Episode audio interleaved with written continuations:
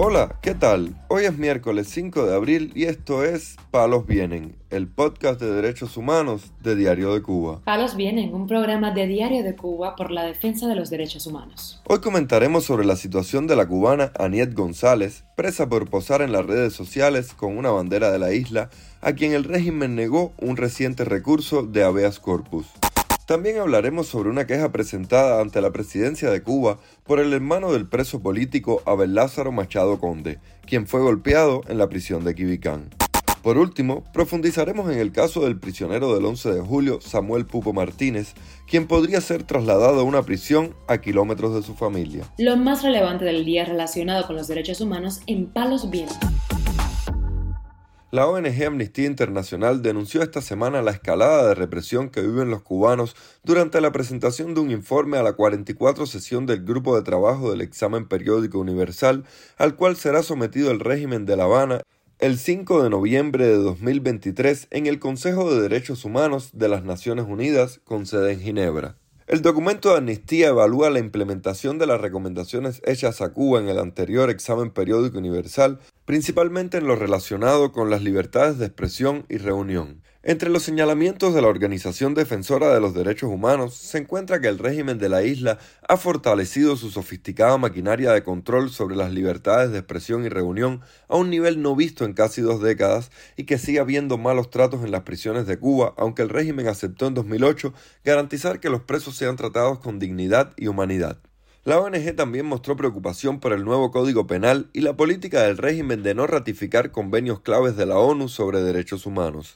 Mientras tanto, la hija de la cubana Aniet González, que se encuentra encarcelada por posar en sus redes sociales envuelta en la bandera cubana, informó que negaron el recurso de habeas corpus interpuesto a favor de su madre.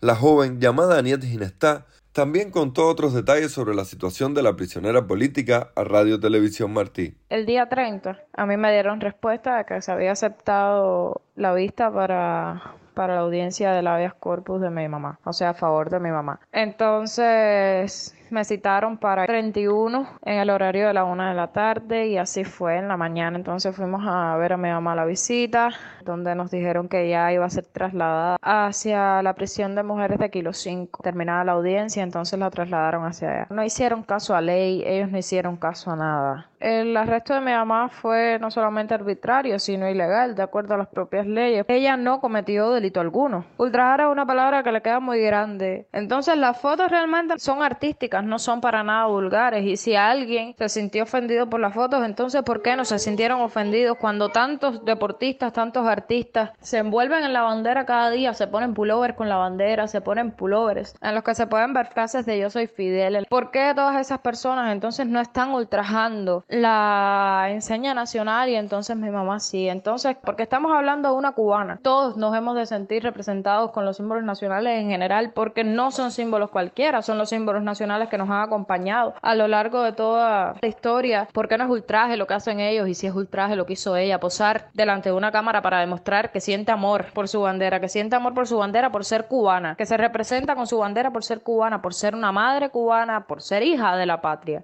En tanto, Guillermo Sierra Conde, hermano del preso político Abel Lázaro Machado Conde, denunció en una queja enviada al Departamento de Atención a la Población de la Oficina de la Presidencia de la República de Cuba las agresiones sufridas por su hermano en la cárcel por parte de un oficial llamado Yulieski Menéndez Montero. Actualmente Machado Conde, encarcelado por participar en las protestas del 11 de julio, denunció en una reciente carta que envió desde la prisión que se encuentra durmiendo en el piso en una colcha llena de chinches y en pésimas condiciones.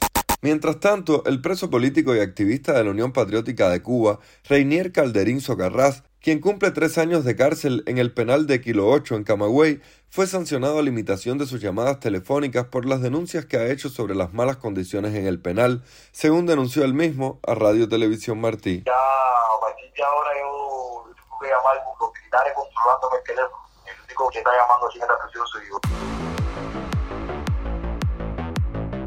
Palos viene. La esposa del manifestante cubano del 11 de julio, Samuel Pupo Martínez, denunció en declaraciones a Radio Televisión Martí que el prisionero político está sufriendo problemas de salud en el penal de Ahuica, en Matanzas, mientras las autoridades amenazan con trasladarlo a una cárcel a cientos de kilómetros de donde reside su familia. Ayer tuve visita conyugal con mi esposo allá en Ahuica y muy preocupada porque me dicen, le dijeron que posiblemente lo, lo cambiaron para Santa Clara, para Villa Clara o para Guantánamo, lo trasladaron. A él se lo dijo un oficial de la seguridad, ahí, de ahí, no, no, no fueron los presos, fue un oficial de la seguridad. Pero bueno, yo le dije, yo voy a estar contigo, Samuel, para donde te lleven voy a estar. Estoy muy preocupada con la comida, la alimentación, mi esposo está vomitando mucho, está muy mal de estómago él y, y, todos, la mayoría de los que están ahí. Yo como digo yo siempre que, que lo que están comiendo es que para que es lo que le llevamos nosotros en el saco, que la comida está en malas condiciones, eh, que es un agua podrida. Entonces ahora le hicieron análisis, dice que le hicieron análisis a todos el 11 de julio, a los presos comunes no, ¿no? Cuando él preguntó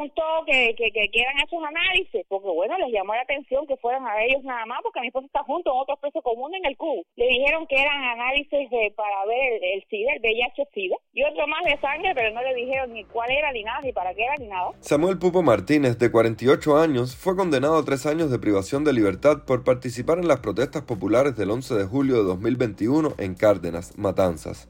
Desde su detención, su esposa, Yuneisi Santana, se ha mantenido activa denunciando y exigiendo la liberación de todos los presos políticos. Palos Vienen, un podcast de derechos humanos de Diario de Cuba con la producción y conducción de Mario Luis Reyes. Muchas gracias por acompañarnos este miércoles en Palos Vienen, el podcast de derechos humanos de Diario de Cuba. Pueden escucharnos en DDC Radio, Spotify, Google Podcast, Apple Podcast, Telegram y SoundCloud. Yo soy Mario Luis Reyes, mañana regresamos con más información.